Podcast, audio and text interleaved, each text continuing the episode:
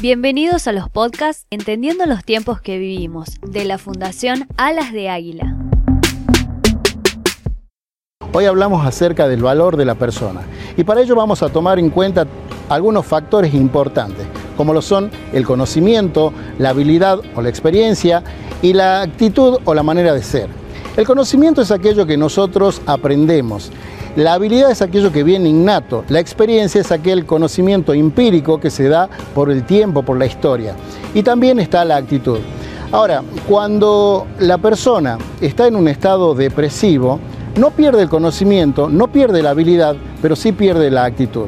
Si lo lleváramos a una fórmula matemática, podríamos decir que el conocimiento suma, la habilidad suma, pero lo que multiplica es la actitud porque la actitud es la diferencia que hace a la diferencia.